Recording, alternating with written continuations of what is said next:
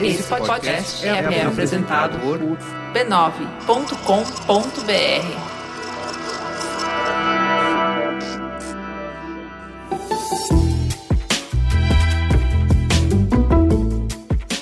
Mamileiros e mamiletes, bem-vindos ao nosso espaço de encontro para debater temas polêmicos com empatia e respeito. Eu sou a Cris Bartz. Eu sou a Juva Lauer. E esse é o Mamilos, o podcast que faz jornalismo de peito aberto. Vamos para o recadinho do anunciante. Entre os dias 20 e 26 de maio acontece a Semana Nacional de Educação Financeira. Para aquecer os motores sobre o tema, o Bradesco te convida a acessar uma página especial. Acesse educaçãofinanceira.bradesco e lá você vai encontrar o melhor formato para você saber como poupar o seu rico dinheirinho. Tem um monte de ferramenta, uma delas eu achei particularmente bacana, que é um jogo chamado Valores. É uma gincana que te mostra quais são os seus valores e a partir daí você entender melhor como você gasta o seu dinheiro. Você já tinha parado para pensar que isso está intimamente ligado? Pois é, vai lá, é bem legal o negócio. educaçãofinanceira.bradesco. Teta, senta que lá vem polêmica.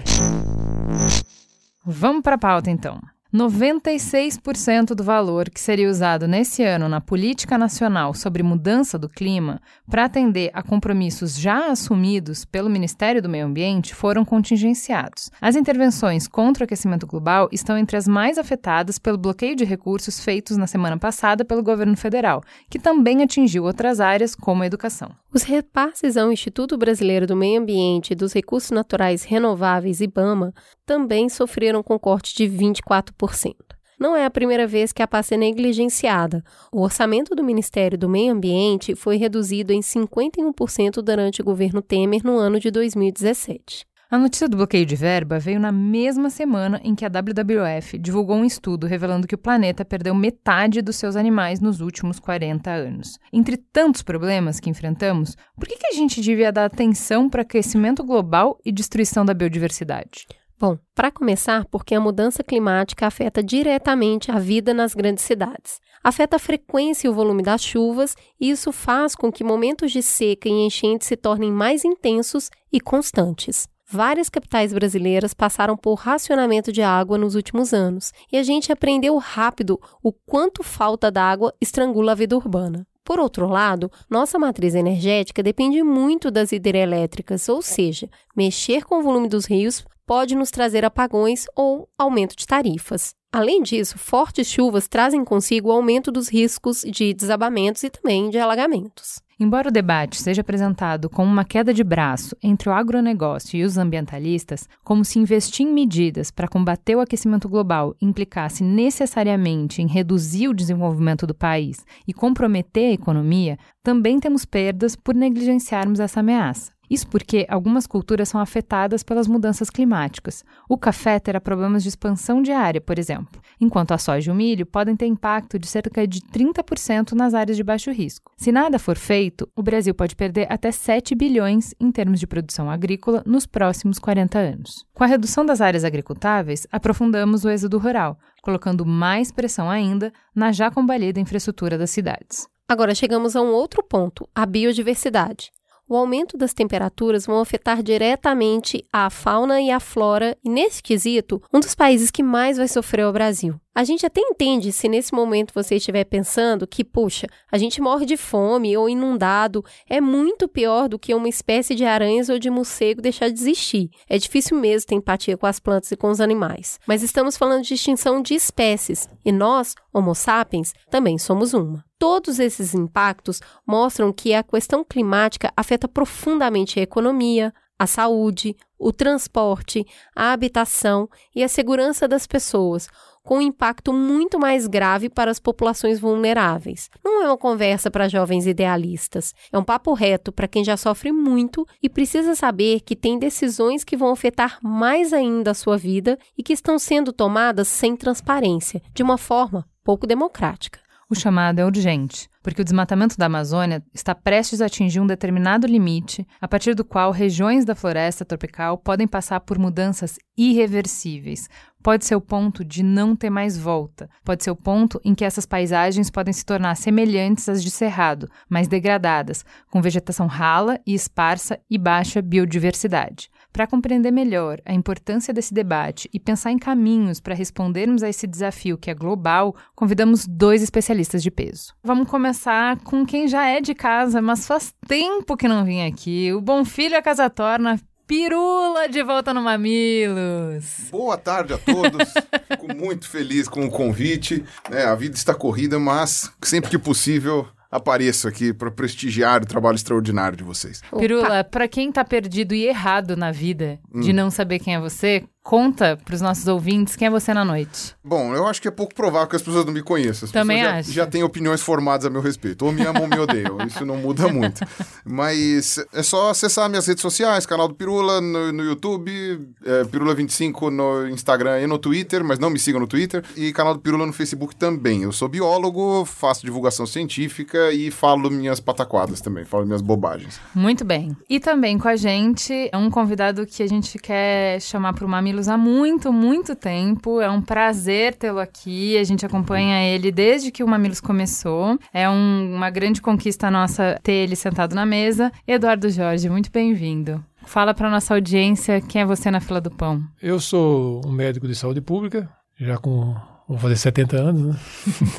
Tenho 42 anos de concursado na Secretaria de Saúde do Estado de São Paulo. né? Trabalhei o tempo todo na área da saúde. Depois, como, como parlamentar, trabalhei também na área de seguridade. Aí inclui saúde, previdência e assistência social. Continuo trabalhando, porque não, não me aposentei. E também tive experiências que a política me permitiu em relação à questão da área ambiental, porque fui secretário de saúde duas vezes em São Paulo e fui secretário de meio ambiente também duas vezes em São Paulo. Então aprendi bastante também nessa questão ambiental, que sempre foi uma, uma área muito próxima da saúde. Mesmo antes as políticas ambientais surgirem com força, como foi na- no século passado, 1950, 1960, a saúde e meio ambiente sempre se relacionaram, né? sempre trocaram muitas relações. Portanto, eu, na verdade, estava comentando aqui com a Juliana Pirula que eu sou um generalista nessa questão ambiental e um aprendiz. Que, aliás, tirando alguns cientistas, biólogos, talvez como você, todos nós somos, né? Não, mas Seja uma dona de casa da periferia aqui de Guaianazes, ou industrial em Campinas, um profissional liberal, todos nós somos aprendizes nessa política pública tão nova, tão importante como é a questão ambiental,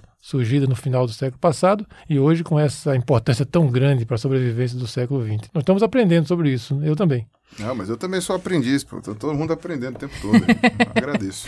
Então vamos lá, aprendizes, contem pra gente. O nosso desafio no programa de hoje é responder por que, que a gente deveria se importar com cortes em verbas para combate ao aquecimento global. Por que, que a gente deveria se importar com um relatório que diz que 50% das espécies estão ameaçadas de extinção num futuro muito próximo? Por que, que a gente deveria se importar se a temperatura da Terra vai aumentar um grau? Parece tão irrisório. Porque um, um como já que aumentou, isso, um já aumentou. como Vai que mais, isso impacta na nossa mais. vida, Pirula? mais. É isso aí, vai aumentar mais, né? O pessoal calcula que nos próximos 80 anos aumente mais 2 graus. É o provável. Nas medidas mais otimistas são 2, nas mais pessimistas são 6. E o ideal seria que não fosse nenhum, né? Mas Sim. nenhum é impossível. O que dá para fazer, se a gente conseguir mitigar tudo, é até um grau e meio no máximo. Então, meio que isso vai acontecer. Um grau e meio vai acontecer. O que a gente não pode fazer é passar de dois. Se passar de dois, aí Mas, a coisa Pirula, vai... isso não parece tão grave. Então, tudo tem a ver com média. Quando você vai ver todo o planeta, você tem os polos com temperaturas que normalmente variam entre menos 20 e menos 40. Você tem ah, os trópicos em que a temperatura é meio que constante o ano inteiro e está sempre lá entre os 25 e 35 graus, né? O Rio de Janeiro é uma exceção, porque ele é uma fornalha in- in- inexplicável. E aí, quando você vai ver toda essa mudança, você soma tudo, você vê que a média é um grau. Essa média ela interfere numa série de coisas. De correntes atmosféricas, a quantidade de água que vai estar na atmosfera, a evaporação que está acontecendo nos oceanos. Então, por exemplo, uma coisa é você ter uma Antártica a menos 40, outra coisa é ter uma Antártica a menos 38, sabe? Tipo, é, é, subiu 2 graus, mas esses 2 graus fazem diferença na quantidade de gelo que vai se derreter, na quantidade de gelo que vai se formar no inverno. Por exemplo, se você mora no deserto da Síria, fazer 45 graus, fazer 47 é uma diferença bem grande. Eu acho interessante que quando a gente fala de clima, a gente não tá falando de temperatura. Que é diferente, né? Porque, de novo, a gente vai porque o Peru falou de ser dados de regiões enormes o ano inteiro, então não é se o dia tá mais quente ou mais frio. Então, quando a gente pega dados históricos, as lavouras ficam mais produtivas e as pessoas ficam mais saudáveis e eficientes no trabalho quando as temperaturas estão mais amenas. Então, um pouco mais de calor ajuda países frios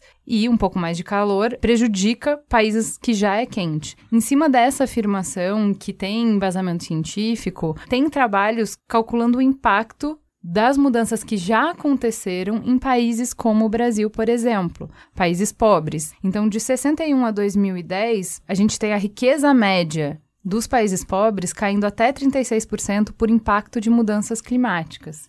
Que impactos são esses? Todas as mudanças que aconteceram na história da vida, por exemplo, já passamos por várias extinções em massa na história da vida, já passamos por várias destruições, todas elas tomaram um tempo para acontecer. Isso é importante frisar. A extinção, por exemplo, que foi considerada extremamente rápida, que dizimou 99% dos dinossauros lá em, em 66 milhões de anos atrás, essa extinção demorou 10 mil anos. O processo de extinção, não é? O pessoal acha, ah, caiu um meteoro, acabou tudo. Não. Foi um processo lento, demorado, gradual. E mesmo assim, a vida sofreu impacto. Mas em 10 mil anos, você consegue ter um mínimo de adaptação. O nosso planeta não está apto para ter uma mudança tão brusca. Em 200 anos. Em, é, em 200 anos. É uma coisa muito rápida, né? Então, o que a gente não está vendo, por exemplo, a extinção, por exemplo, de 96% da vida, que nem aconteceu na extinção permotriásica, né, que foi a maior extinção da história, 96% da vida foi extinta. Calcula-se que ela demorou 500 mil anos para acontecer. Sabe, quase um milhão de anos para acontecer essa extinção. A gente está extinguindo quase 50% da biodiversidade, né? Em pouquíssimo tempo. 50 anos atrás, a gente tinha três vezes mais biomas selvagens no mundo. 50 anos atrás. A gente está arregaçando É menos de uma rápido. geração, né? Não, é, eu acho interessante. Teve aquele, aquele, aquele documentário agora, One Planet, que tá É, no Netflix. É o meu farol Que aceso. foi, é, que foi narrado pelo David Attenborough. Eu acho muito legal narrar, narrar por ele, porque ele tem quase 100 anos. E ele viu isso. ele viu, né? Quando ele era mais novo, ele viveu num planeta que tinha quatro vezes mais vida silvestre do que agora. Eu acho isso assustador. assustador. E aí, Pirula, eu não consigo entender. Sempre que tem uma chuva torrencial que alaga algum lugar, aparece um especialista pra falar, mas choveu mais do que a média. Mais do que a média esperada. E aí você pensa e fala, esse cara da média é muito ruim. Porque toda vez ele fala que choveu muito mais do que a média. Foi por isso que aconteceu esse problema. O problema tá na média, na pessoa que calcula a média ou na chuva que tá descontrolada? Então, a questão é a seguinte: existe uma relação muito grande entre a temperatura e a quantidade de oxigênio que a água consegue dissolver. Tá, então tem oxigênio na água. Os peixes respiram oxigênio também, que nem a gente, só que eles conseguem, né, pelo sistema de respiração que eles têm, isolar o oxigênio da água, né, que não é a molécula de oxigênio que tem, a- o átomo de oxigênio que tem na molécula de água, é o oxigênio livre que tem na água que ele consegue isolar. Quanto mais você esquenta a água, menos oxigênio ela dissolve. Isso faz com que a água fique mais pobre em oxigênio. Do mesmo jeito, quanto mais você esquenta o ar, mais ele consegue comportar moléculas de outras substâncias. E a água está incluso nisso. Tá, então é um efeito que eles chamam de feedback positivo, ou seja, a temperatura aumenta, evapora mais água, essa água evapora e vai para a atmosfera. A água é um gás do efeito estufa também. Então isso faz com que a atmosfera aqueça mais. A atmosfera aquece mais, evapora mais água. A água vai para Vira um ciclo. Vira um ciclo que está sempre aquecendo. Então ele foi começado pelo gás carbônico e metano que a gente soltou e depois ele se mantém sozinho. Ele vai aumentando sozinho cada vez mais. E aí você tem derrete calota polar.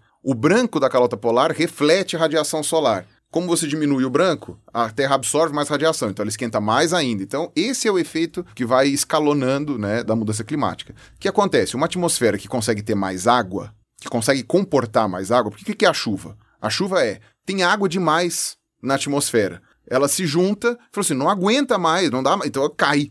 Então ela volta, ela condensa e desce. Se aguenta mais água, vai demorar mais para formar essas nuvens. Então quer dizer, a ideia é, vai demorar mais para chover. Quando não chove, tem seca. Quando finalmente saturar a atmosfera e a quantidade de água que está ali for suficiente para cair, vai cair três vezes mais água do que era para cair numa vez só. Então a ideia é que quanto mais quente o planeta fique, mais vão aumentar os eventos extremos. Isso já era uma, uma variável difícil de isolar pela ciência nos últimos anos. Porque você fala, putz, eu não sei se essa tempestade está acontecendo por causa da mudança climática ou se ela ia acontecer de qualquer jeito. Mas o aumento da frequência desses eventos já tá ligando já o sinal vermelho, já faz alguns anos, de que tipo, ó, tá aumentando, né? Então você vê, não é que não existia furacão no Caribe antes. Sempre teve furacão no Caribe. Mas eles estão mais frequentes e mais fortes. Porque era o esperado caso você tivesse um planeta mais quente e, portanto, com mais água na atmosfera. Era o esperado. Isso. Então, aquele carro meu que antes ficava naquela rua e não enchia de água e agora tá enchendo de água, a tendência é ele encher mais.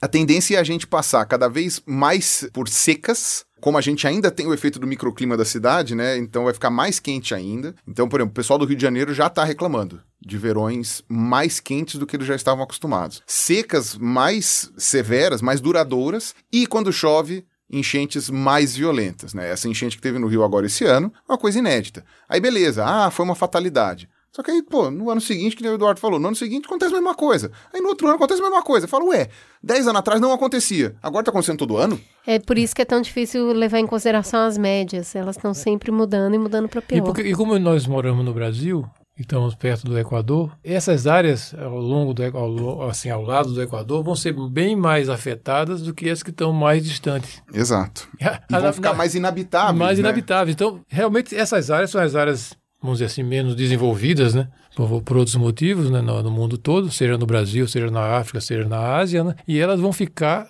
com clima mais hostil, mais desfavorável. Quem tem menos ser, dinheiro vai passar mais ser, dificuldade. Pode ser até que o Canadá e a Rússia, né, até aumentem suas áreas de agricultura. Sim, né? Noruega, mas é, nós, dá bem, mas em compensação, bem. o Nordeste, por exemplo, vai ficar de semiárido, vai ficar árido. Árido. Então, mas aí, vamos lá. Você está falando de impactos na chuva que a gente, todo mundo que é morador de cidade no Brasil, já passou por isso. Então, se a gente tem diferença de volume de chuva, a gente tem seca. Todo mundo em São Paulo sabe o que foi a seca. E aí, a gente tem desigualdades, inclusive, em como a gente enfrenta essas dificuldades, porque a seca não é igual no centro expandido e nas periferias. Ela é muito mais profunda e mais cruel nas periferias, ficou muito mais tempo sem água. Não, e, não é gente... só, é, e não é só a questão de ficar sem água também, né? O pessoal no centro expandido, por exemplo, sei lá, a Paulista é mais alta, né? Então, o fato da altitude diminui a temperatura. As casas são às vezes mais preparadas para lidar com esse tipo de coisa. Pessoal que mora num barraco não tem muito com, com telha de, de, zinco, né? Às vezes é uma coisa meio complicada, né? O oposto disso é chuva demais. Também, quem mora num apartamento na Zona Oeste não vai sofrer tanto com uma chuva demais. É o que a Cris falou. Você tem o problema do carro ser levado na enchente, mas você não tem o problema da casa da cair casa. de você morrer. Da rua não existir mais da porque ru... não é asfaltada e aí a, a, tudo é levado. Exatamente. Isso, então isso todo mundo sofre, mas as pessoas sofrem desigualmente. Porque se a gente tem mudança em quantidade e frequência de chuva, quem é o lugar que é mais impactado? O campo. A gente automaticamente vai ter Sim. uma colheita muito impactada, certo? Também. Então é, isso é outro problema, segurança também. alimentar da T população. Não, também. Um outro problema. É. Toda a terra e todos os seus aspectos de vida são afetados. Se você quiser, a questão da mudança climática, ninguém fica a salvo dela. Ninguém fica a salvo. A mudança climática é, a guarda, é o guarda-chuva de problema público, onde todas as outras políticas públicas estão debaixo desse guarda-chuva a saúde, o transporte, a habitação, a agricultura, a segurança, tudo está afetado pelas mudanças climáticas. É por isso que a ONU diz, com muita propriedade, que as mudanças climáticas é o desafio maior da humanidade nesse século. Ah, eu queria que, que, você afeta, me desse um e, exemplo e que afeta disso. Todos, afeta todas as, as, as, outras políticas públicas. Por que, que mudança climática está associada à segurança pública, por exemplo? Porque a, a, em relação à segurança e a, a forma como a gente vive nos bairros da periferia, né? se eu não tenho uma qualidade de vida, se eu sou afetado por desastre um atrás da outra, né? qual é a segurança que eu vou ter? Né? A segurança, inclusive física, em relação a isso. A deteriorização da vida nas, nas populações pobres leva, empurra as pessoas mais, a, mais e mais para a mão dos capitalistas informais do crime e, da, e da, do, do, consumo de é drogas. É bem interessante isso que você está falando. Faz um paralelo com um estudo que eu li que violência doméstica é muito maior no verão do que no inverno. O mal-estar que causa o excesso de calor deixa a gente mais propensa à irritação. É um estudo ainda muito pequeno, mas é, faz um paralelo e, interessante e sobre e isso. E a segurança afeta a disputa pelos meios de viver de viver. A é a escassez, né? A escassez que leva à guerra. E a guerra, a guerra a, a, hoje o que existe nas sociedades é uma guerra civil de afetada pela segurança pública, é uma guerra civil por disputa de recursos. Ah, como isso recursos, recursos, inclusive, de acesso ao trabalho, que eu não tenho, né? Trabalho formal, eu vou trabalhar na informalidade do capitalista do crime, no capitalista da droga, né? Então, mas olha como isso se conecta com o que eu estava falando do campo. Se a gente tem uma parte do nosso território que a gente vai perder, que a gente não consegue mais ter agricultura, você provoca mais um êxodo rural. Então, as cidades que já estão superpovoadas vão receber mais pessoas. E daí, o sistema que vai ter que atender essas pessoas fica mais sobrecarregado. Coloca nesse sistema uma chuva forte que a cidade não está pronta, com moradia precária tudo É isso de somado é a bola de neve. Não, e é outra, isso. você tem outros fatores envolvidos nesse também. Então, por exemplo, boa parte da umidade que a gente tem no Brasil vem da Amazônia. Ah, a gente tem agora um governo que declarou guerra ao meio ambiente, ponto. né? não dá nem para dizer. A gente nu- nunca teve uma política pública eh, nacional que fosse satisfatória no que diz respeito à preservação dos biomas. Nunca teve, porque sempre teve aquela coisa do conflito com o desenvolvimento, aquela coisa assim. Mas eh, o governo Bolsonaro prova que nem tudo é ruim o suficiente que não pode piorar. né? Então agora há uma guerra contra o meio ambiente. As coisas estão querendo, sabe? Tipo, a gente tem um ministro do meio ambiente que simplesmente é a favor da destruição dele. Isso, isso nunca aconteceu antes. Né? O que antes era uma coisa que não era prioritária, agora é uma coisa que é considerada errada. Né? Então, quando você vê a Amazônia, por exemplo, o ideal é que a gente tivesse desmatamento zero.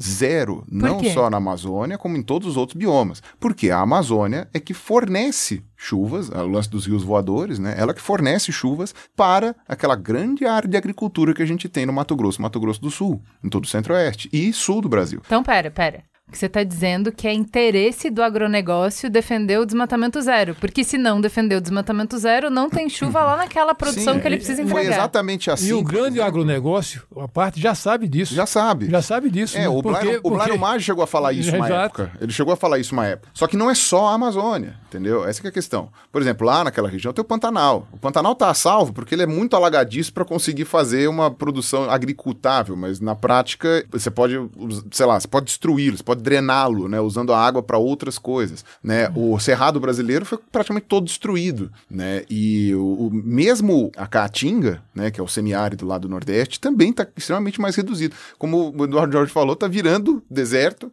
não só pela mudança climática, mas também pela ação humana. né? Então, quando você vai ver essa questão dos biomas, eles são importantes para a manutenção, inclusive, do clima. Se você destrói a Caatinga, ela fica mais seca ainda. Se você destrói o cerrado, você impede todo o funcionamento, inclusive dos rios que tem ali e tal, que são rios eh, que já estão né, ali na região de clima mais seco e, portanto, mantém a coisa. Sabe, o, o Rio São Francisco é possível que ele sei lá, seja completamente destruído, dependendo do que for feito com ele. Né? Então é uma coisa bastante grave. Então, e toda a nossa alimentação acaba dependendo disso, porque quem é agricultor sabe, determinada planta cresce em determinado período do ano, com determinada temperatura, determinada quantidade de água, tal, não sei o que. Às vezes uma semente transgênica muda um pouco isso, mas de qualquer maneira você tem uma, uma receita de bolo que você tem que seguir. Você não fez isso, você perde, às vezes, uma lavoura inteira, você perde uma safra inteira, ou alguma coisa assim. Eu acho que ainda tem muito no- na nossa cabeça brasileira, não sei se vocês concordam comigo, mas a gente ficou tanto tempo falando que a gente tinha a Amazônia, é o pulmão do mundo, é a maior reserva de biomas do mundo, e a gente ficou tanto tempo na cabeça que a gente tem a maior reserva de água doce do mundo. E tem.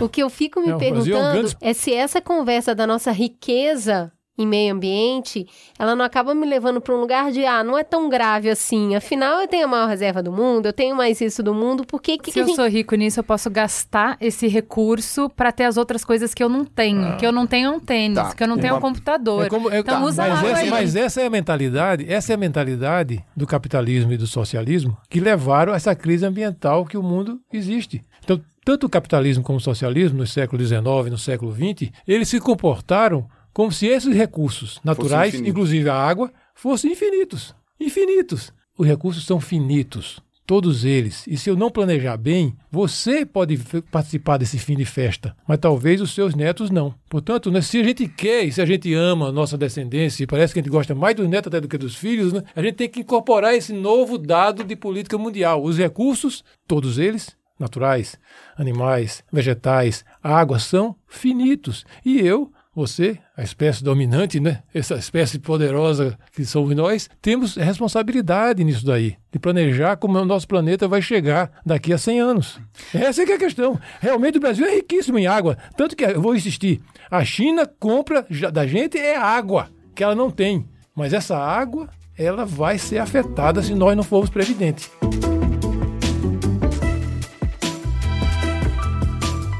Ô Pirula, já que o Eduardo estava falando de nós como espécie temos que planejar, quando a gente ouve falar que 50% das, mais de 50% das espécies está ameaçada de extinção, nessa devastação que você veio contando tão rápida, eu fico pensando tá? Eu no ônibus lotado ouvindo esse podcast, pensando assim, ah, gente, mas também tem muito bicho, né, Peru? Assim, não precisa tanta variedade, assim, porque assim, se ficar 50%, ainda é um monte de bicho. Por que, que a extinção de 50% da diversidade deveria nos deixar um pouco apavorados? Isso é uma coisa muito difícil de convencer as pessoas, né? Eu tento há anos tentar mostrar para as pessoas qual é a relevância da biodiversidade de uma maneira que elas se importem, né? Porque você sempre vai esbarrar na questão ética também, né? Por que, que é importante, sabe? Tipo, por que, que é importante eu lutar pela vida da minha mãe? Minha mãe é mais uma velha que tem. A gente tem quantas velhas no Brasil, quantas pessoas, 200 milhões tal, não sei o quê, mas é minha mãe, sabe? Me interessa mais do que qualquer outra velha. Então, quando você para para pensar nisso, né, é, números, quando a gente chega em questão de grandes números, você perde a noção, você perde aquela visibilidade da coisa, né? Se você for para pensar, ah, biodiversidade é uma coisa inútil. Para começar que não é, né? A gente tem todo um equilíbrio que é mantido. Óbvio que se você perder 50% da biodiversidade, a natureza com os outros 50% se vira, né? Porque a gente já perdeu muito mais do que isso no passado. Mas será, problema, será outra natureza. Mas será outra natureza.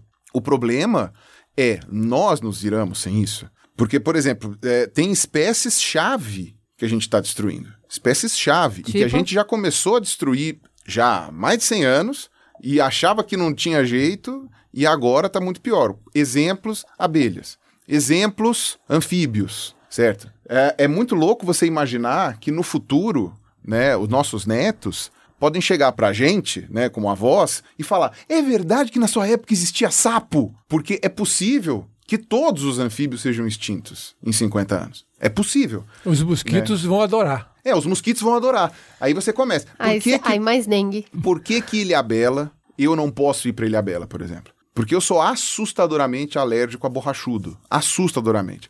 Todos os relatos de 100 anos atrás dizem Ilhabela não tinha borrachudo. Quer dizer, tinha um ou outro. O que acontece? Quando estavam construindo os bairros ali de Ilhabela, ou bairro, né? Porque não tem muita coisa lá. Quando estavam construindo aquele bairro, a primeira coisa que o pessoal faz é matar sapo. Ai, que bicho nojento, que horror. Sabe? A gente está destruindo os tubarões dos oceanos. Tá todo mundo pegando porque a barbatana do tubarão é importante para, sei lá, para a cultura chinesa, o caramba quatro. Assim como os rinocerontes também estão sendo extintos por causa de uma coisa completamente idiota. O que acontece? Quando você chega lá nos, no- nos tubarões, a morte dos tubarões gera o aumento de outras espécies, como por exemplo águas vivas, por exemplo lulas, que além de não ser tão nutritivas para outros bichos como os peixes que a gente também vai comer, também podem gerar problemas, como por exemplo, sei lá, se tiver sei lá, quantos milhões de águas vivas, elas queimam, né? Então pode ser que as pessoas não consigam mais entrar na água, no mar, por exemplo, alguma coisa assim. Então tudo é uma cascata. A ausência de determinada biodiversidade pode sim ter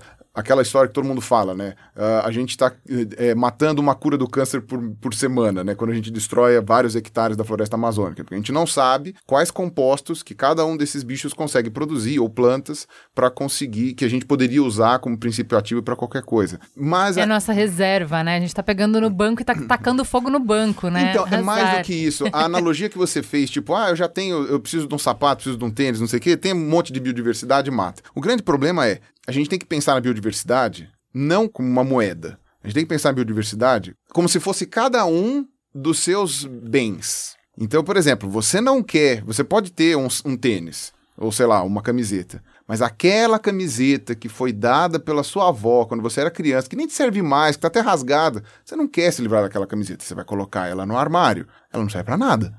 Mas você tem um apego emocional com ela. Aí sim você consegue falar. Imagina que 50% da sua casa foi completamente varrida, junto com ela suas memórias, suas lembranças, tudo aquilo que você gosta, tudo aquilo que você ama. É completamente diferente de falar: ah, foi uma casinha lá na periferia que caiu. É bem diferente.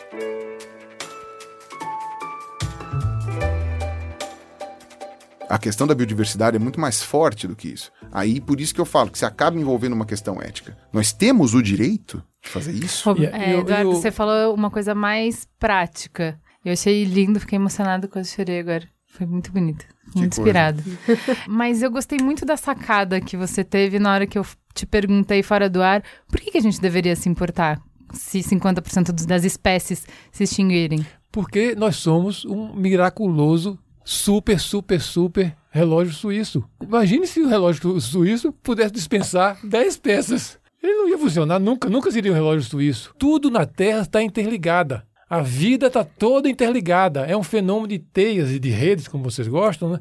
que liga todo mundo. A abelha, que você citou, é um, inseto extraordinário, inteligentíssimo e evoluidíssimo, né? mas uma simples minhoca, um mi- micróbio, né? aqueles pequenos seres que estão habitando no oceano, que são milhões e milhões de espécies, tudo isso compõe o relógio suíço. E cada um desses que desaparece é uma perda que a, a- natureza tenta se adaptar e às vezes consegue, às vezes não consegue. Então é essa que é a questão. Nós somos um ser vivo, a Terra é um ser vivo. né? Se há alterações, as alterações, se, se são, se nós perdemos algumas espécies, outras vêm substituir. Se não vem, nós vamos perdendo essa riqueza e essa Eu diversidade. Mas que precisa de tempo quando- isso. E- mas isso demora. Quando alguém fala que 50% das espécies vão se extinguir nos próximos anos, o que me bate é, nossa, eu também sou uma espécie. Se você, Pode ser que até- se outras estão sendo na extinguidas, vai verdade- chegar um momento que Na sou eu. verdade, isso é uma coisa interessante. A espécie humana, por enquanto, não corre risco de extinção total. Mas vários grupos pena, né? humanos correm.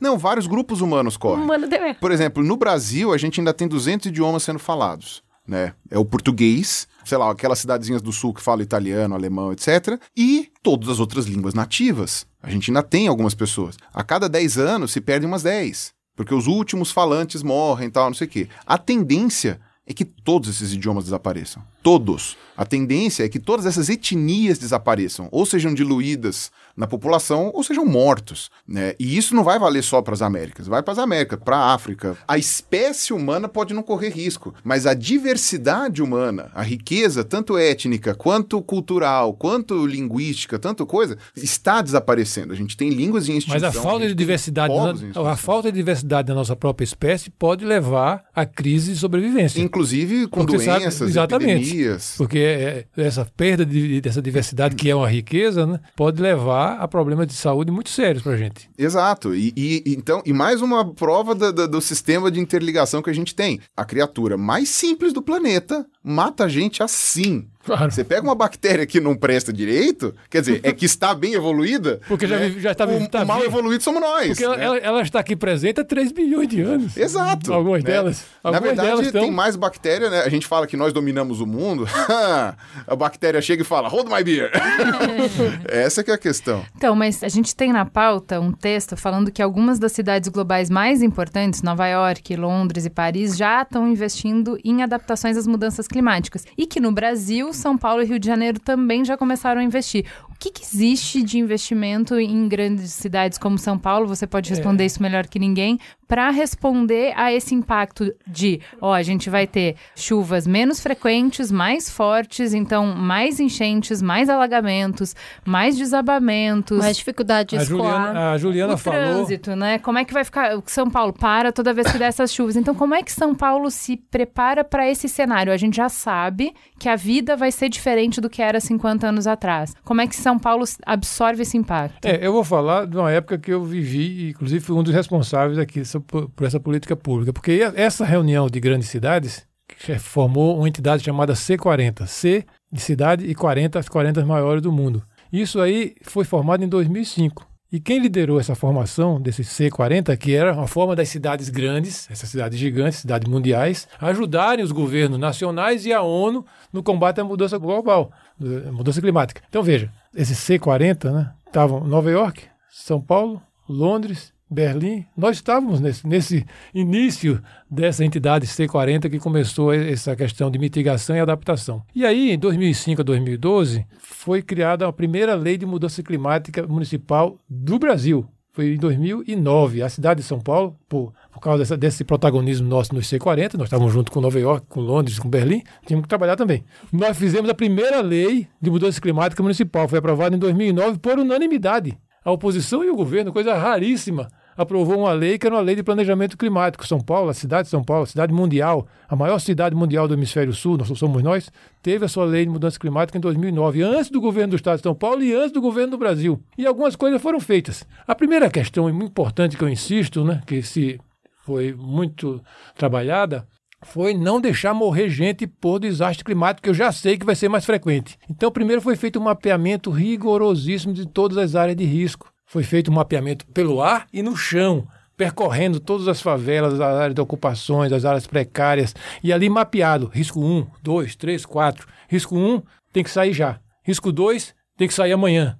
Risco 3 e 4 dá para adaptar, fazer uma, uma adaptação. e Talvez nem precise sair. Não precisa sair, desde que sejam feitas tais tais coisas. Mas risco 1 e risco 2 tem que sair, tem que sair. E vai para o aluguel social. Ah, mas, eu, mas meu, meu, pelo amor de Deus, você vai trabalhar, pai de família, mãe de família, sua criança fica aqui, pode ser que você não encontre ela de volta. Então eu não posso, eu não posso permitir, como autoridade, sabendo disso, né, não dar uma opção. A opção é você ir. Era, porque como a gente não tinha condição de construir casa para todo mundo, ir para o chamado aluguel social. Muita gente foi, mapeou, viu as áreas de risco, começou a levar as áreas de risco mais perigosas para aluguel social, enquanto se desenvolviam programas de habitação. Começou-se um programa fortemente habitacional nas favelas mais perigosas, que estavam em cima dos rios. Aqui, por exemplo, no Córrego Sapé, aqui no Butantã, a favela era em cima do rio. Quando o rio subia, a água dava no meio das casas. Então as casas foram tiradas e levadas para uma área que respeitava a APP e foi feito os predinhos de três, quatro andares para a pessoa ficar naquele mesmo local, mas não dentro do rio.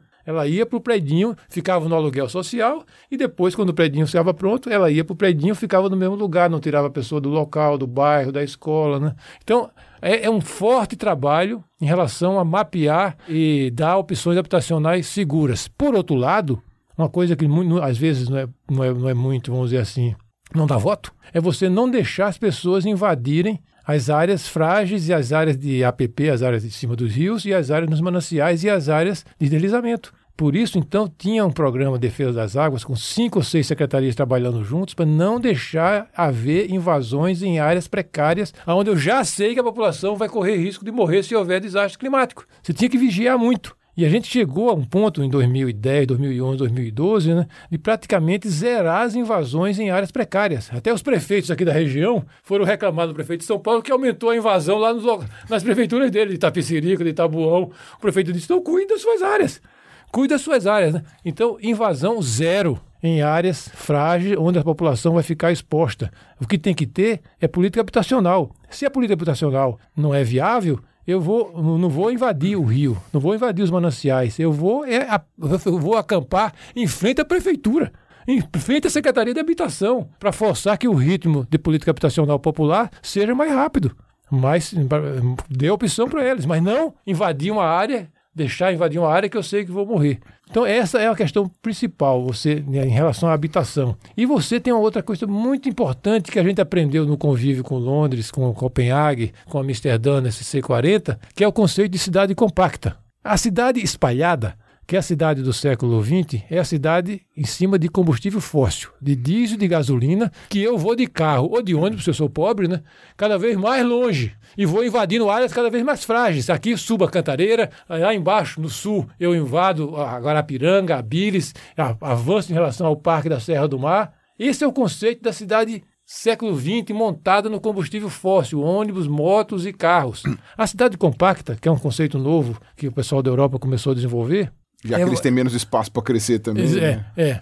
Que é, foi, foi uma coisa geograficamente forçada para eles, mas, é uma, é, mas é uma sacada boa. É você ocupar as áreas da cidade, no centro e no centro expandido, que eu ainda tenho mais disponível, e ali fazer bairros mais compactos, aonde inclusive eu tenho convivência de classes sociais. A cidade compacta é também uma cidade anti-gueto, porque a cidade espalhada é de gueto. Gueto de rico, lá em Barueri, em Alphaville, ou gueto de pobre na cidade de Tiradentes, ou lá em Parelheiros, ou lá na Serra da Cantareira. A cidade compacta é outro conceito que a gente em São Paulo trouxe aqui nesse, nesse período. Né? Eu tenho que ocupar o centro e o centro expandido de São Paulo com bairros mais compactos. Mas você é a favor de toda a verticalização? Não. Eu sou a favor da boa verticalização. Respeitando a área de insolações, com áreas verdes compatíveis, mais perto do metrô, onde tem mais ônibus, onde tem mais trabalho. E eu não vou deixar querer jogar a pessoa lá em Parelheiros para um pai de família passar duas horas e meia de ônibus vindo para trabalhar, duas horas e meia voltando, cinco horas da vida dele em cima do ônibus, se eu tenho condições de ter uma cidade mais compacta que onde eu já tenho metrô, já tenho muito mais trabalho. Então, você tem que compactar a cidade. Isso não quer dizer, é você a favor da especulação imobiliária? De jeito nenhum.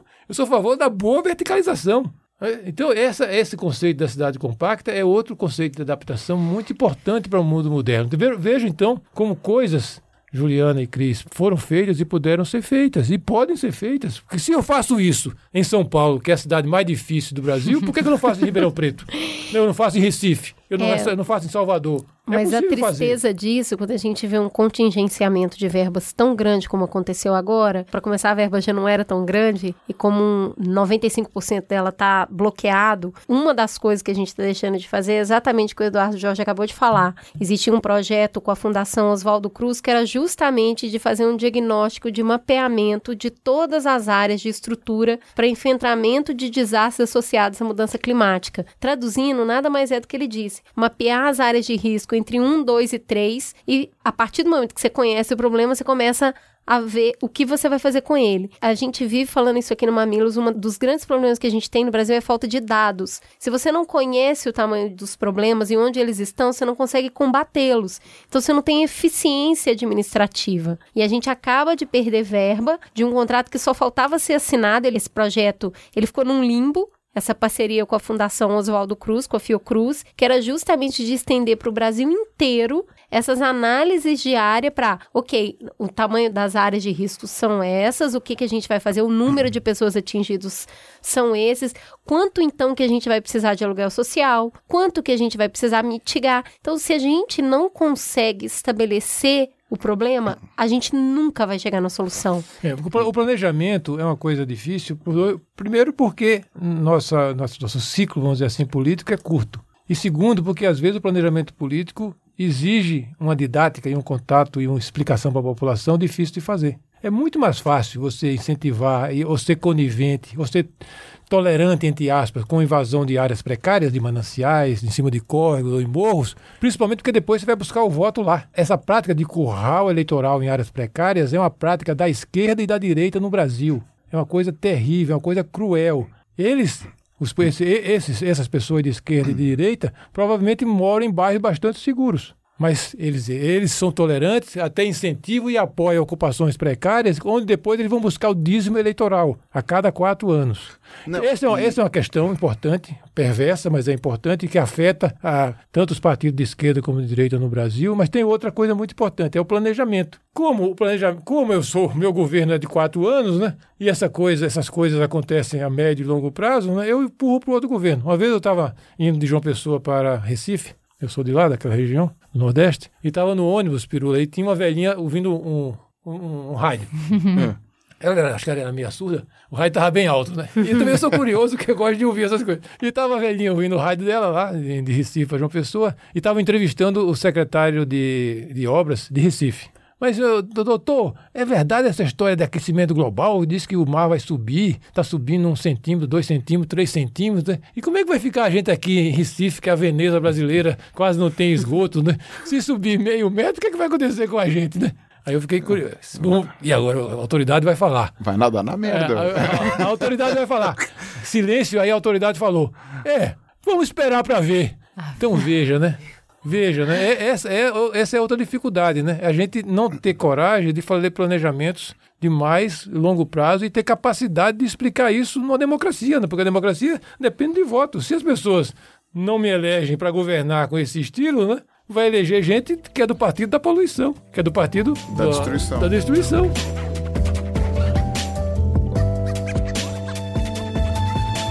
Então, mas aí o que você estava falando de planejamento, eu acho que leva a gente para um lugar mais positivo da pauta, que é assim, da mesma maneira que a gente tem problemas graves se a gente não enfrentar com muita potência essa questão climática, a gente tem possibilidades extraordinárias para o Brasil se a gente se voltar para isso. Então, uma das coisas aqui é dizer que justamente São Paulo e Rio de Janeiro podem desenvolver tecnologias e soluções para responder esse aquecimento global que a gente pode ser exportador de soluções se a gente se dedicar para isso. Então, o Brasil ele tem o potencial e a gente já começou é, a trabalhar com essas coisas de mitigação de carbono, por exemplo. A gente tem o potencial de ser protagonista nessa discussão no mundo inteiro. A gente pode fazer isso. A gente tem pessoas capacitadas O- o- para isso. é, o problema é que os últimos governos nossos, até acho que é uma espécie de ressaca do século XX, tanto a, a so- social-democrata como os socialistas, tá? o pessoal do PSDB e o pessoal do PT, são partidos nesse aspecto do século passado. Então, eles acreditaram muito na potencialidade dos combustíveis fósseis. Descobriram o pré-sal, que festa, que maravilha. O Brasil agora vai ser a nova Arábia Saudita. Ou- Já se sabendo que você quiser salvar o planeta, a gente vai ter que deixar dois terços do combustível fóssil enterrados, né? Mas os nossos partidos que governaram a democracia fizeram coisas boas. Tanto o PSDB como o PT fizeram coisas boas nesse período, vamos reconhecer. Desse ponto de vista climático, são partidos do século passado. São partidos do combustível fóssil, do petróleo. Então a gente se atrasou muito. Enquanto outros países muito menos abençoados por Deus em termos de potencial de energias limpas e renováveis, né? como a Alemanha, por exemplo, né? A Alemanha é que são altamente previdentes, né? São- eles estavam se preparando com dificuldades tremendas e avançando de forma extraordinária. Hoje eu considero a Alemanha o país mais avançado nessa questão climática de ene- Mas e com certeza. renovação É o que tá energética com- do é o- mundo. é o do único que mundo, tá né? tirando nota E- 10 e na- o E o Brasil ficou para trás. Ah, mas porque a gente tem energia renováveis, as hidrelétricas, sim, que são parcialmente renováveis, né? É, isso é uma herança de longa data, né? mas não era suficiente. A gente perdeu muito tempo porque os últimos governos federais se comportaram como partidos do século passado, acreditando e apostando todas as suas fichas nos combustíveis fósseis. Agora, está tudo perdido? Não.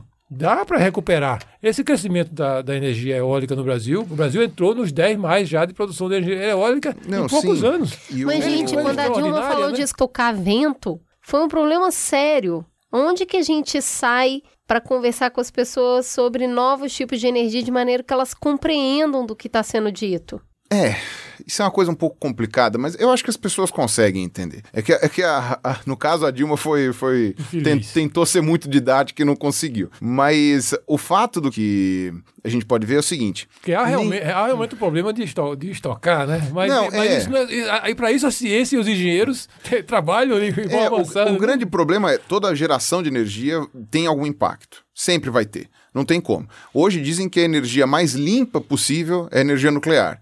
Só que, é Que a, só que a segurança envolvida numa energia nuclear é muito complicada. Tanto é que chegaram a se questionar, né? E falar assim, putz, a gente atacou o fantasma errado, né? Porque nos anos 90 todo mundo falava da energia nuclear por causa de Chernobyl e tal, não sei o quê. E agora a gente tá vendo que o grande problema são as termoelétricas, a carvão e tal. Mas a verdade é que, de fato, para você montar uma usina nuclear, você precisa ter um cacife muito grande. E ainda assim depende do terreno, depende de onde você vai montar. Você não vê o Japão. Tudo montado bonitinho, certinho, não sei o quê. Deu um terremoto. Blu, Pronto, acabou. Parou tudo, não sei o que, evacuou a cidade, mil anos pra resolver, literalmente. Cara, é, se você for levar em conta todo esse tipo de coisa, não existe energia 100% segura ou que não vai gerar um impacto. A gente tem uma briga de qual gera menos impacto. Quais geram menos impacto hoje? Energia solar, energia eólica. Ponto. Não tenho o que falar. Você anda pela Alemanha, todas as casas têm painel solar. Todas. Todas têm painel solar. Ah, mas é caro, eu não sei o quê. Depende de políticas públicas, você consegue fazer alguma coisa nesse sentido. O Brasil tem muito mais sol que a Alemanha, mas muito, sabe? Se você, por exemplo, tem um amigo meu, Alexandre, eu até comentei que ele trabalha Oh. com clima, etc, né? O Ceará vai ser uma potência solar extraordinária. Exato. O vai ser muito, o Ceará vai ser muito rico. É, então, o Alexandre mora em Fortaleza, ele, como cientista do clima, tal, não sei o que, ele já tem painéis solares na casa dele, ele ganha dinheiro. Ele fornece energia elétrica pro bairro dele, ao contrário. Então ele ganha um apesar, desconto da, da conta. apesar da política energética nossa que dificu- dificulta a vida Exato. dele. Ao contrário, na Alemanha facilita pra gente produzir energia Então quer solar. dizer que dá para a ter dinheiro com isso? Dá, lógico. Se você, obviamente, o painel solar, para você montar e instalar, ele é caro. Apesar de que eu acho que nesse ponto, com o passar do tempo, as pessoas que vão instalar painel solar vai ser que nem o pessoal que aprende a consertar celular, sabe? Não existia smartphone, né? Ou pelo menos existia, mas ninguém tinha um smartphone há cinco anos atrás. Né? Hoje, você vai numa técnica, qualquer pessoa com pouco estudo, inclusive, só com a- o aprendizado do diário, aprende a consertar um smartphone. Então, o painel solar vai ser a mesma coisa. As pessoas vão começar a ter dificuldade para comprar um painel solar no começo, porque a tecnologia é mais complicada tal. Cara, o pessoal vai se virar. Não, e tem uma dar um tecnologia mais simples que a energia solar fotovoltaica, que é o aquecimento da água pelos painéis solares. Sim, exatamente. Que é uma tecnologia que o Brasil já domina completamente, é mais barata. Eu instalei na minha casa quando eu era secretário do meio ambiente, tudo que eu falava, eu fazia. Eu tentava fazer, eu tentava fazer, que eu sou adepto do Gandhi, né? Fala e faz, ou faz e fala. né?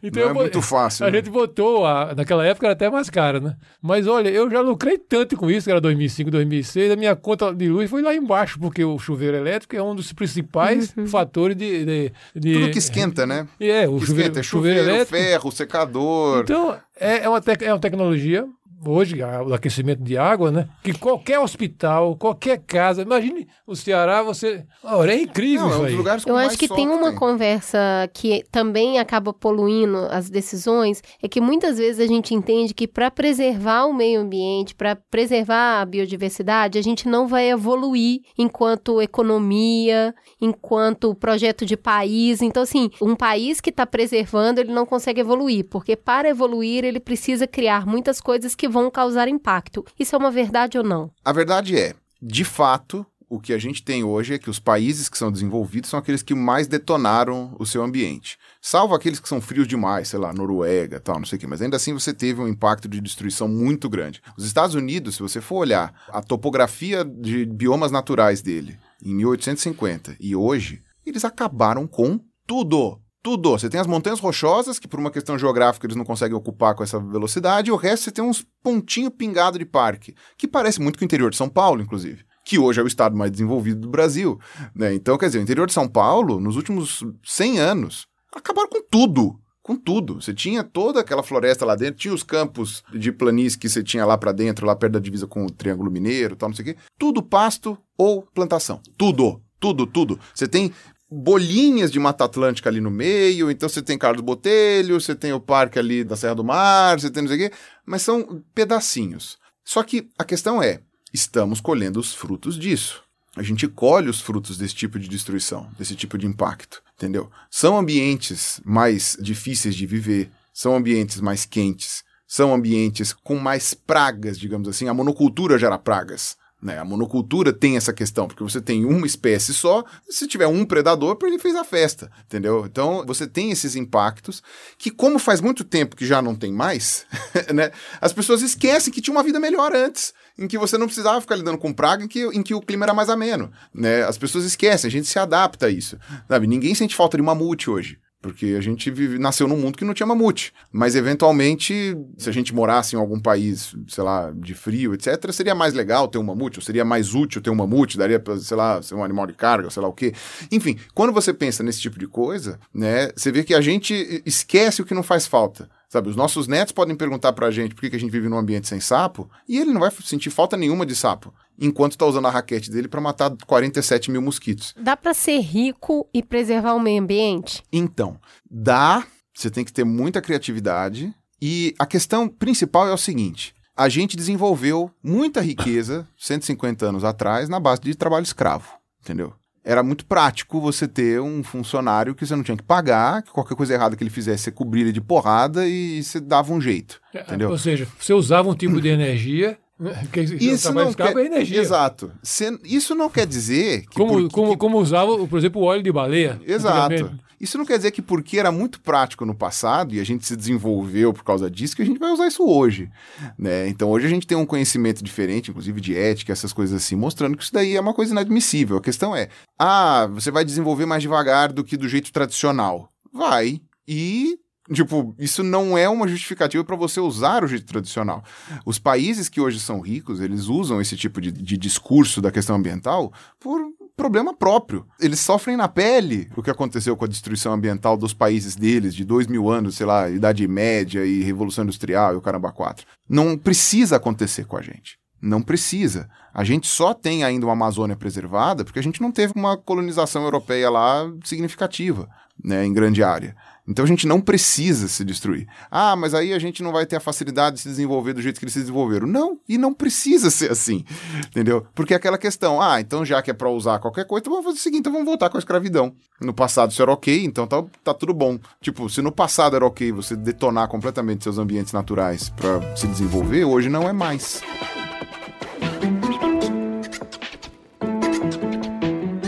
Desenvolvimento sustentável não pode seguir o um modelo de desenvolvimento atual. Se hoje a Alemanha, Estados Unidos e outros países que são muito ricos, eles se beneficiaram de uma época de destruição intensa para se tornarem as potências que eles são. O mundo evolui, todo mundo evolui, e hoje se entende que se a gente continua nessa toada de destruição ambiental para gerar riqueza econômica, morre todo mundo. Ah, bem na minha vez acabou a fita de passar no caixa eletrônico. É. Sim, Brasil, bem na sua vez não tem Não, fita. na verdade Se a não. gente continua usando o mesmo modelo europeu de desenvolvimento, americano, Estados Unidos de desenvolvimento, que é um desenvolvimento baseado na destruição do meio ambiente, a gente morre junto. Na verdade, o jeito produtivo de ter essa discussão, que essa discussão é válida, né? Tipo, poxa, eles atingiram uma coisa que eu só vou conseguir se eu queimar esse estoque aqui. Se eu queimar esse estoque aqui, morre todo mundo. Então, peraí, senta todo mundo na mesa aqui e me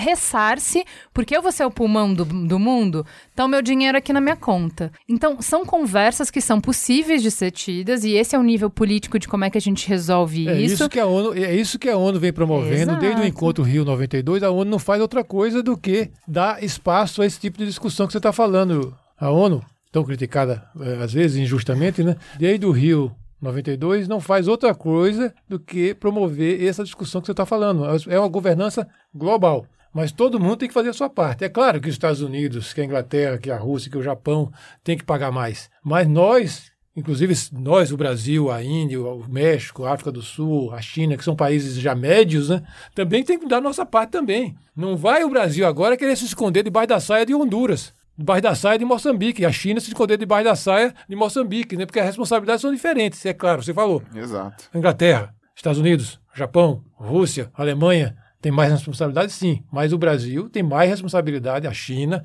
do que Honduras, do que Moçambique. Então, Não, mas- responsabilidades proporcionais. Não se pode ficar parado. Eu acho que mais do que fazer a parte é entender isso como isso pode ser uma vocação de país.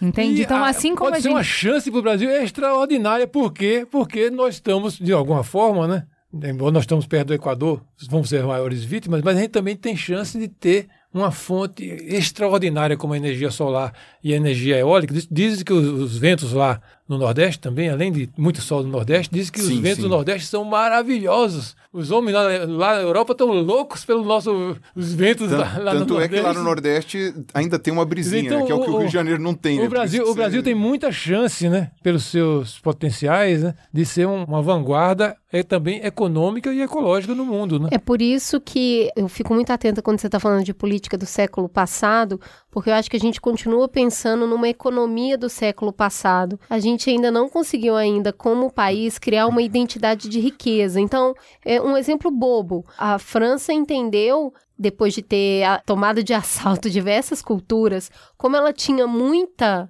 insumo cultural, eu vou ser um país cultural, vou ter os melhores museus do mundo. Os americanos entendem que como eles fazem show como ninguém, eles podem ser uma, ter uma identidade de país de promover entretenimento, promover os shows, promover a indústria. A China, a mesma coisa, tem uma identidade industrial muito forte. O Japão tem uma identidade de estudo muito forte. A gente fez um programa sobre educação e eu achei muito interessante o que foi dito sobre Singapura, que na minha ignorância conheci muito pouco sobre o país. Eles não têm grande área de plantio, eles não têm grande nada. área de indústria, não tem Zero. nada. É o que, que eles fizeram? É Nós vamos cidade, investir em educação nas pessoas. Nós vamos ter pessoas tipo exportação, pessoas muito inteligentes. Então a gente vai investir na educação. Eu fico pensando que quando a gente está com essa estrutura ainda antiga do que, que é riqueza e do que, que é economicamente ativo, o Brasil poderia ter uma identidade de país da preservação ambiental. Não, isso- E isso poderia ser a nossa fonte de lucro. Além da- isso poderia isso- ser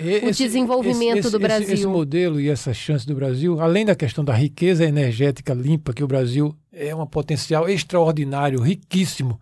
Ah, se a gente tivesse feito uma parceria nós discutimos com a, com a presidente Dilma lá atrás, nós procuramos ela porque ia acabar o programa nuclear da época do Geisel, que o Geisel acertou com a Alemanha, estava para vencer. Esse desastroso programa nuclear aqui que não deu em nada, né? Não deu em nada. Então a gente tinha uma Pegou chance. tecnologia velha A gente, a gente tinha uma chance de encerrar esse contrato ainda no governo da Dilma, né? E fazer um acordo com a Alemanha para fazer um grande consórcio Brasil e Alemanha para desenvolvimento da energia solar. Nós seríamos uma dupla incrível né, para enfrentar os Estados Unidos e a China, Brasil e Alemanha versus Estados Unidos e China.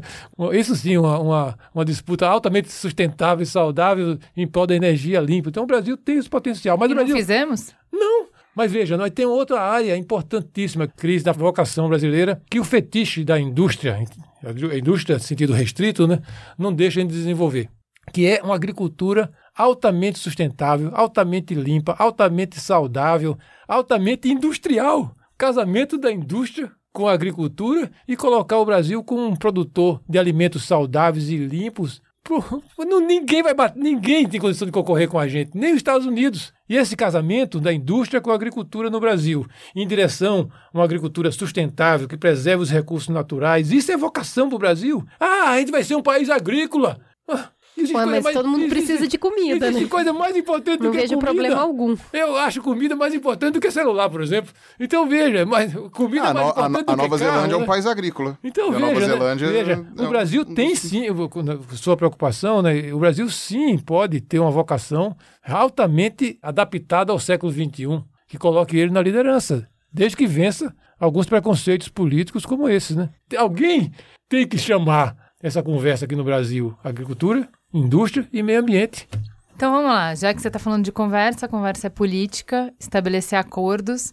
A gente teve semana passada uma carta escrita e assinada por todos os ministros do meio ambiente, quase todos os ministros do meio ambiente, desde a redemocratização, em repúdio a essas medidas do Bolsonaro. Então a gente coloca como posto que eliminar as verbas para combate à mudança climática e negar o impacto da mudança climática não é o caminho. Vamos tirar isso da frente, a gente já considera isso como um fato, e vamos partir para a discussão que realmente importa. Qual é o caminho? O que, que a gente deveria estar fazendo? Primeiro, uma coisa importante, eu acho que eu sou entusiasta da democracia representativa, da democracia do Brasil, e eu acho que houve eleição e eles ganharam a eleição. E eles ganharam a eleição. E a eleição foi dentro de regras democráticas e controlada democraticamente por todas as instituições. Então, é preciso a gente ter, afastar um pouco também essa postura né, de terceiro turno, né, não ajuda nada. Então, a gente vai discutir com o governo que foi eleito e vai ser oposição. E o Brasil é democracia. O Brasil tem parlamento. O Brasil tem judiciário, tem Ministério Público, tem a possibilidade de nós nos organizarmos nas ruas e fazer pressão política. Tem a possibilidade dos governos municipais eleitos e os governos estaduais eleitos né, desenvolverem suas políticas também com um grau de autonomia razoável, como é feito nos Estados Unidos. Exato. Nos Estados Unidos, o Trump, a semelhança do seu pupilo aqui no Brasil, diz que não tem aquecimento global, que isso aí é para prejudicar a economia americana. É. É, mas lá, a Califórnia, por exemplo, que é um estado, tem uma política, estado, uma política ambiental extraordinária. Nova York, que estava junto conosco na fundação do C40 lá em 2005, tomou uma série de medidas importantíssimas em relação à questão ambiental urbana que está ajudando o planeta todo. Portanto, né, não vamos entrar em um clima assim de fim do mundo. Né? A gente está numa democracia e a gente tem que agir com os espaços que a democracia nos dá. O parlamento, o judiciário, o Ministério Público, a rua, os governos municipais, os governos estaduais. Todos eles podem desenvolver políticas, inclusive políticas de oposição a esse ministro pouco esclarecido, esse, jo- esse jovem pouco esclarecido, que está no Ministério do Meio Ambiente e seu, seu patrono, que é o presidente da República. Então, essa é a primeira questão, uma questão de postura.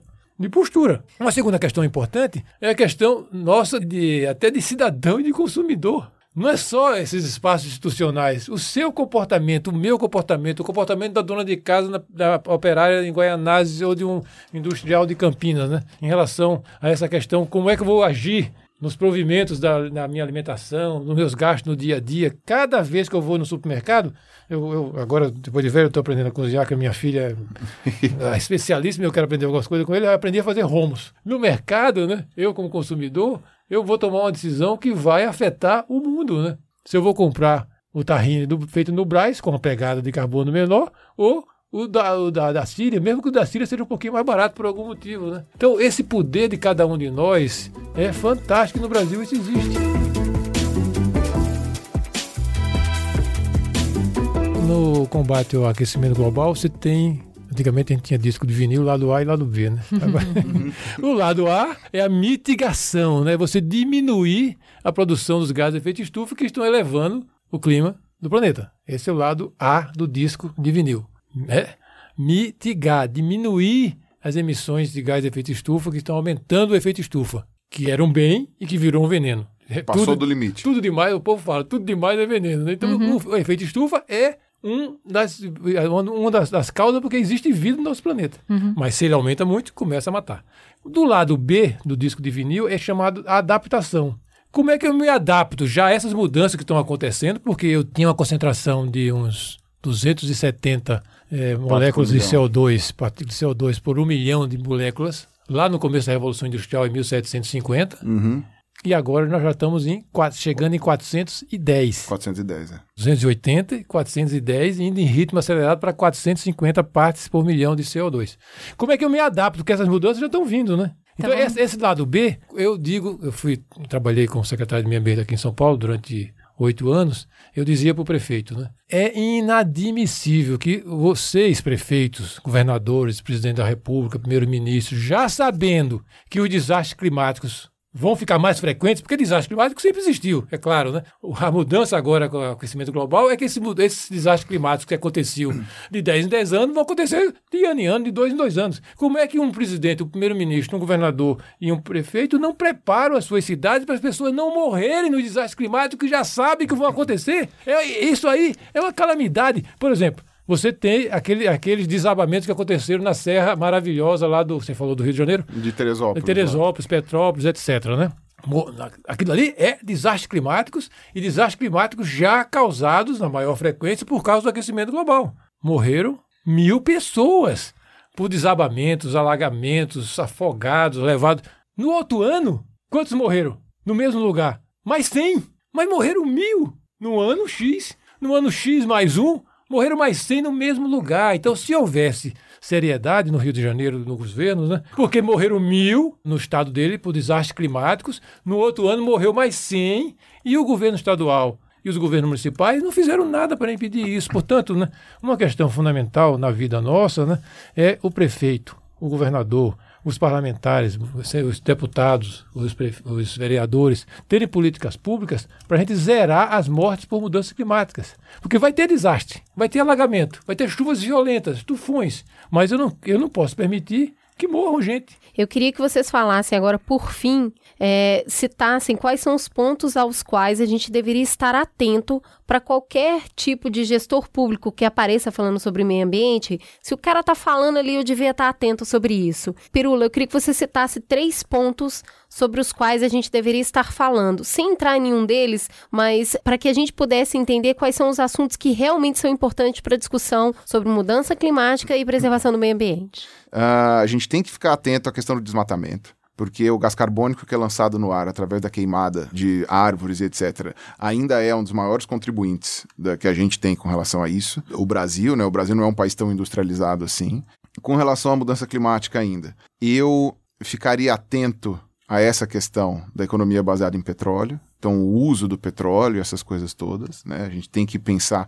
Agora vai ter o Tesla aí, que já está vindo com carros elétricos e tal. Todo tem um bônus e um bônus, né? Como eu falei. Mas talvez seja um princípio da gente substituir aí uma tecnologia baseada em petróleo por uma tecnologia mais elétrica que pode ter alternativas, etc. E o terceiro ponto, que é uma, a segunda coisa que mais gera impacto de mudança climática no Brasil, é a pecuária, né? Então a gente tem que entrar nesse ponto que uma hora vai ficar insustentável. A gente tem mais cabeças de gado, mais vaca no Brasil do que gente. E isso é uma coisa bem problemática, porque isso não gera, não é um baixo impacto. A produção de metano, que é muito mais estufa que o próprio CO2, não é irrisória. Não é irrisória. O Brasil não era nem para ter vaca, tecnicamente. Né? Então, a gente vai ter que começar a repensar hábitos alimentares. Não vai ter jeito. E acesso a esse tipo de coisa. Pode parecer uma coisa meio elitista para falar, né? Porque agora que o povo tá conseguindo comer carne, chegar para ele e falar que não é para comer. Mas quando uma, um governante começar a falar coisas do tipo vamos aumentar a pecuária, vamos aumentar a nossa produção pecuária, não sei o quê, tem em mente que eventualmente não é uma coisa tão positiva assim, se você for levar em conta, né? Não é tão bom assim, entendeu? E quando você está pensando só no curto prazo, óbvio, no curto prazo tudo é bom, né? Mas é aquilo, eu sei que se eu me entupir de chocolate agora, eu vou ter diabetes daqui 20 anos. É uma escolha. Legal. Eduardo Jorge, três pontos que a gente deve estar de olho nos discursos públicos que falam sobre mudança climática. Eu termino com eu começo com esse que ele terminou, que é a alimentação saudável. A medicina já mostra que o uso excessivo de proteína animal traz problemas sérios para a saúde das, das, pessoas. Portanto, eu tenho direito a ter uma alimentação mais saudável, menos dependente da proteína animal, que vai ajudar a minha saúde e a saúde do planeta. A segunda questão, uma questão muito importante, é o transporte limpo nas cidades. O Brasil é hoje 85% caindo para 90% urbano. Né? Então, você ter o transporte público dependente do petróleo, do combustível fóssil, do diesel, da gasolina, é alguma coisa que afeta profundamente a saúde do planeta. É, é são, a, o transporte público e, e privado com combustível fóssil afeta em igual quantidade do que alimenta a proteína animal. São duas grandes fontes. Portanto, você ter transporte mais público e limpo, com energias limpas, é uma coisa fundamental. Além do que, isso também afeta a saúde, a sua saúde e a minha saúde, porque nós somos envenenados por outros gases que saem do cano de escape do ônibus, da motocicleta e do carro. São outros gases. Alguns gases afetam a saúde do planeta, com aquecimento global, e outros gases afetam seu sistema circulatório e pulmonar e, e são causadores de câncer. Então, transporte limpo nas cidades. E, em terceiro lugar, uma questão que é, é, vamos dizer assim, é uma pauta ambiental ainda do século XX, do século XIX. Saneamento básico. Metas de 100, 100, 100. A Sabesp vive falando dessa meta de 100, 100, 100. O que é 100, 100, 100? 100% de água limpa, tratada, 100% de esgoto tratado e 100% de lixo recolhido e tratado. Então, essas são três pautas fundamentais: alimentação sem veneno, cada vez mais saudável para a saúde das pessoas e do planeta, transporte limpo nas cidades para a saúde das pessoas e do planeta. E sem, sem, sem de saneamento básico: água, esgoto e lixo. Lixo, inclusive, eu sou a favor da utopia que alguns jovens estão movimentando pelo mundo todo, tem movimento aqui no Brasil, em Santa Catarina, na Califórnia, do lixo zero. Se você for muito disciplinada, você consegue ir na direção dessa utopia de lixo zero. Outra coisa que a gente pode conversar sobre isso mais adiante. Muito bom. É isso aí então, temos uma conversa. Vamos para o farol aceso? Vamos para o farol aceso. Farol aceso. Vamos começar pela Cris. O que, que você indica pra gente? Eu comecei a assistir e foi uma grande inspiração também para a gente trazer esse tema para a mesa, uma série documental na Netflix chamada One Planet, nosso Planeta em português, com imagens nunca antes vistas. O documentário traz a beleza natural do nosso planeta e mostra como as mudanças climáticas têm impactado todas as criaturas vivas. A linguagem é muito acessível e tem um nível de conhecimento bem mamileiro, assim, tá bem legal. Você tá só uma das coisas que eu vi ali que ficou para mim como informação. Existe uma tempestade de areia num deserto que a gente acha que é só areia e ela leva para os mares uma onda de proteína animal que alimenta os peixes do mar. É, não é bem proteína animal, né? Ela leva sedimentos ah, e coisas que ajudam... Vamos para a linguagem correta. Não, que ajudam os seres fotossintetizantes e é, plâncton a sobreviver, e aí por isso eles... Você aumenta a cadeia. Exato. E fertiliza até a Amazônia também. Existe uma fertilização que só é provocada por conta de tempestades de areias que acontecem em desertos. Então, corroborando com tudo que a gente falou aqui, que o planeta é um sistema interligado e que uma coisa desencadeia a outra e que é um equilíbrio muito fino, essa série vem trazendo toda uma série de informações sobre como essa cadeia funciona. Ela é visualmente muito maravilhosa, impactante pra caramba, e o texto é muito coerente, muito acessível à linguagem para entender um pouco mais sobre meio ambiente. Essa é a minha dica. E você, Pirula, qual é a dica? A dica é um alto merchan, Maravilhoso. que é, aqui tem um exemplar para vocês aqui, que é o Darwin Sem Frescura, que eu acabei de lançar com o Reinaldo Lopes, da Folha, né? O Reinaldo vocês nunca ch- chamaram para falar aqui, né? O Reinaldo é Não, uma pessoa que vale não. a pena vocês chamarem. O que acontece? Uma luta aí contra um obscurantismo que a gente vê acontecer sob- com relação à ciência. A gente fala sobre como que a teoria evolutiva ajuda a explicar algumas polêmicas da atualidade. E tem até, inclusive, um capítulo que a gente fala sobre aquecimento global, que é o terceiro capítulo que a gente fala quando a vida quase desapareceu. Que eh, eu falo de todas as extinções em massa que já aconteceram e sobre a sexta extinção em massa que está sendo encabeçada por nós. Né? Um grande não orgulho da espécie humana. Mas daí tem- achei, acho que o livro tá legal. Depois vocês me falam se vocês gostaram do livro. Se a gente gostar, a gente fala no Farol Aceso. Gente Isso. fala, eu li e eu aprovei. É, ou então eu li e achei uma porcaria, mas tudo bem. Leiam Acontece. também para discordar do Pirula. Pode ser, tem problema.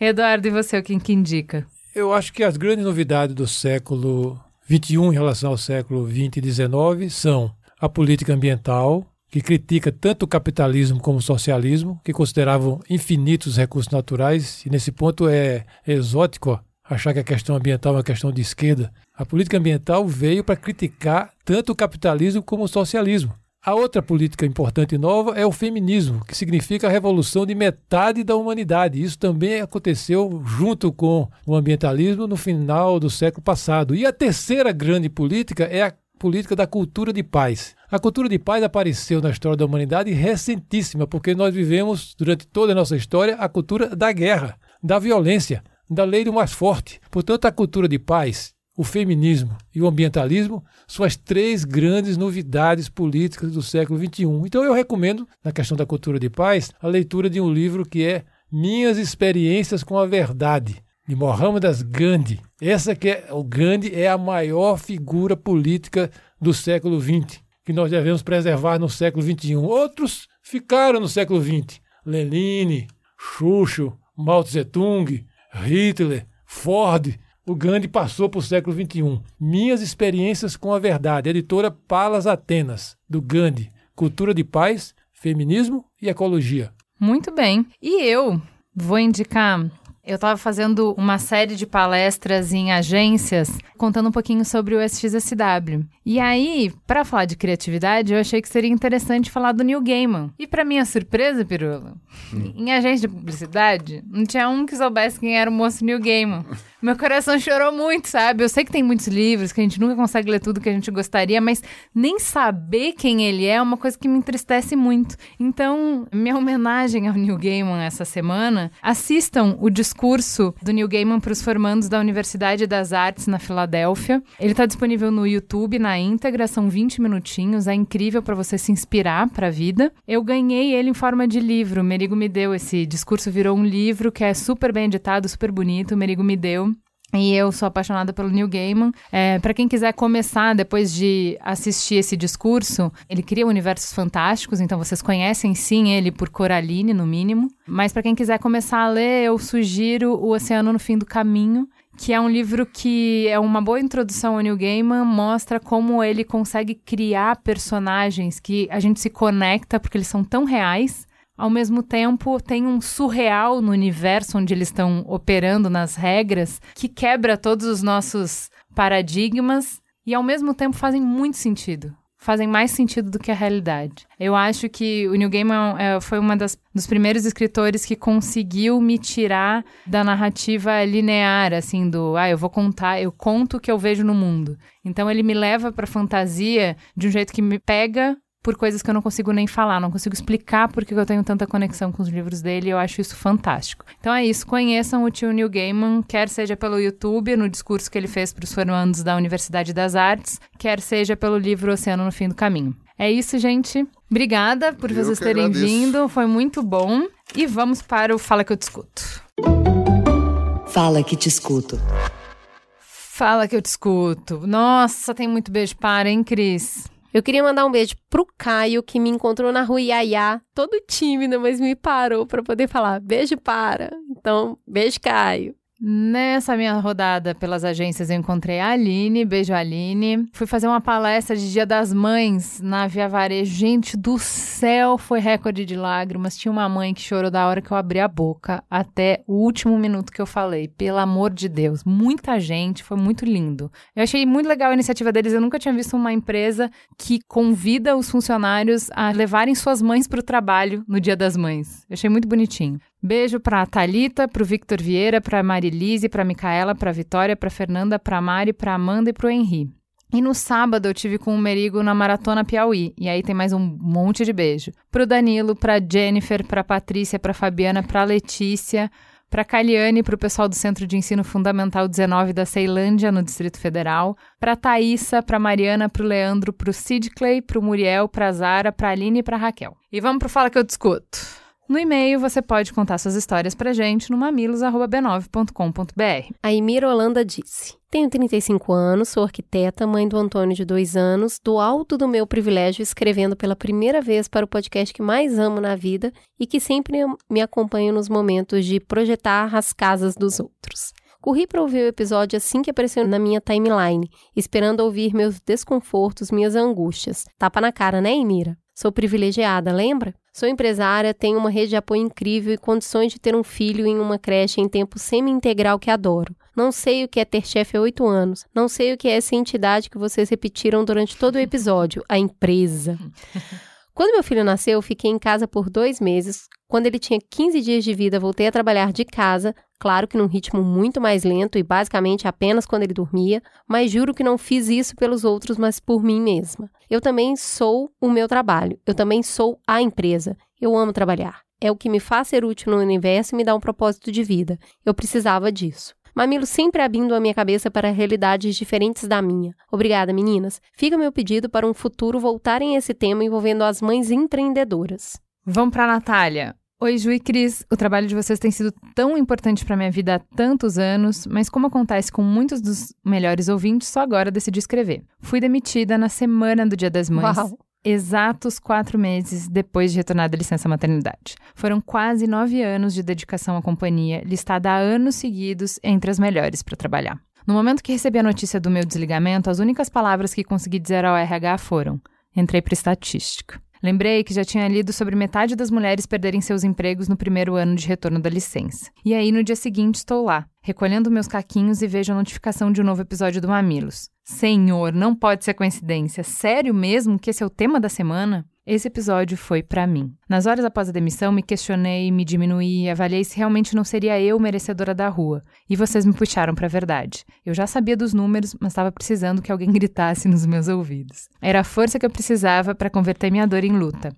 Meus lamentos em foco, meus ressentimentos em estratégia. Estudei os artigos que vocês citaram e adicionei outros em um conteúdo que já está publicado em um portal que reúne mães do mundo todo. Chama-se Mães em Rede. Ela finaliza: Espero que esse texto gere reflexões e que mudem o futuro profissional de ao menos uma mulher. Obrigada pelo trabalho de vocês. E a gente vai colocar no post o link para vocês acessarem esse material. Adorei. A Maísa disse: Apesar de acompanhar o Mamilos há muito tempo, o tema de hoje, maternidade e carreira, caiu como uma luva na minha vida e não consegui nem dormir pensando que tinha que escrever para vocês. Eu sou empreendedora, estou grávida do primeiro filho e sempre tive medo desse momento, e claro, ela continua. Todas as pessoas que trabalham em regime de CLT romantizam o empreendedorismo e a questão de ter a própria empresa pensando na liberdade de fazer os próprios horários, de trabalhar de casa, de ter tempo para viver, de cuidar dos filhos e da casa sem nenhum patrão para dar satisfação. Eu sempre sonhei em ter a minha empresa. Tenho quase seis anos uma pequena agência de publicidade em Goiânia em parceria com uma sócia bem caxias e exigente, onde eu sou a diretora criativa que comanda mais três criativos em início de carreira. Há uns dois anos, mais ou menos, trabalhávamos no sistema de home office. Com cada um fazendo o seu horário de trabalho de casa, eu acabava estendendo demais as minhas horas e fui vendo que estava perdendo o controle sobre o meu dia. Há um ano, mais ou menos, montamos sede fixa, o que me forçou a focar mais no tempo de trabalho, mas ainda assim são raros os dias que não trabalho ao menos 12 horas. Como uma empreendedora de uma empresa, não tenho mais essas vantagens de fazer o próprio horário, poder viajar quando quiser e muito menos não ter chefe para dar satisfação. Numa empresa pequena e própria, cada colaborador é essencial. Quando um falta, faz muita diferença na rotina inteira da agência. Sendo a gestora, então, um gap que triplica. Eu não tenho um chefe apenas, eu tenho 25 clientes que são meus chefes, três criativos que, apesar de eu liderar, dependem de mim para dar andamento nas demandas deles, ou seja, também são meus chefes. Tenho uma sócia para dividir as tarefas e prestar contas da demanda da equipe, e adivinha? Chefe. Diante desse cenário, como sonhar em manter quatro meses inteiros de licença maternidade? Se a Pequena empreendedora parar, a empresa também para. Licença maternidade integral é privilégio de CLT. A empreendedora nunca se ausenta das funções de proprietária e gestora da empresa, independente de onde estiver, o que estiver fazendo ou que dia da semana seja. Tem um problema, precisa resolver. O meu lado otimista acredita que as coisas vão se ajeitando e se adaptando como der, mas meu lado prático já sente culpa e angústia antecipada por perceber desde já que nem a minha dedicação à empresa, que é o meu sonho realizado, será a mesma e nem a minha vontade de ser mãe acolhedora e participativa, como eu sempre imaginei, eu vou ser um dia. E dar-lhe rede de apoio. Enfim, precisava compartilhar esse lado punk do empreendedorismo materno em minhas previsões do que estão por vir. Vocês fazem um trabalho necessário, mamilos. Me ajudam toda semana a sair da caixa. Obrigada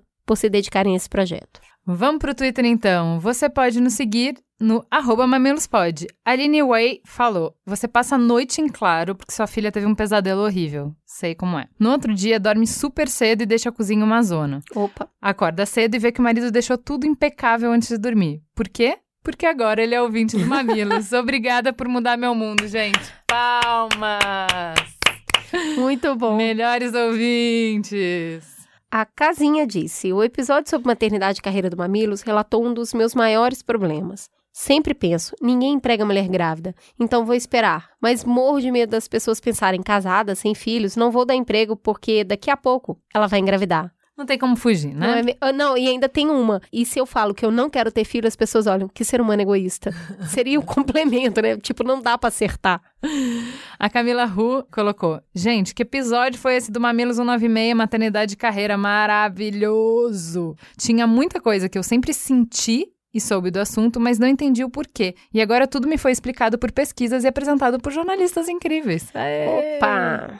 Cairon Line disse: Todas as terças e quintas levo minha mãe para fazer físio por conta de uma hérnia na lombar. Recentemente comecei a colocar alguns podcasts para escutarmos juntos no caminho.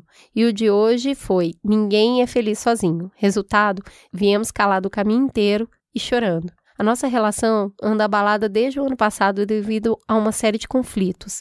E hoje eu acho que foi o primeiro dia em que enxergamos de fato como seres humanos, sem hierarquia de mãe e filho, mas com todas as imperfeições enquanto humano. Obrigada, meninas. Ai, Lindo das fofo. tias, fofo. Vou ler só um do Instagram. No Instagram vocês também nos encontram na arroba mamilospod. A Fê Sansão Matos disse: Sem palavras para descrever o que foi escutar esse episódio às quatro e meia da manhã de um sábado enquanto recolhia os brinquedos da sala e zerava a louça do dia anterior antes de sentar para corrigir as provas dos alunos da escola e da faculdade onde eu leciono. Tudo isso enquanto papai e filhinha dormiam tranquilos na minha cama quentinha. Amiga, põe seu marido pra ouvir mamilos, vai. Faça como amiga do comentário de cima. É isso então, temos um programa. Temos um programa. Fica a gostosa sensação de mais um Amilos no ar.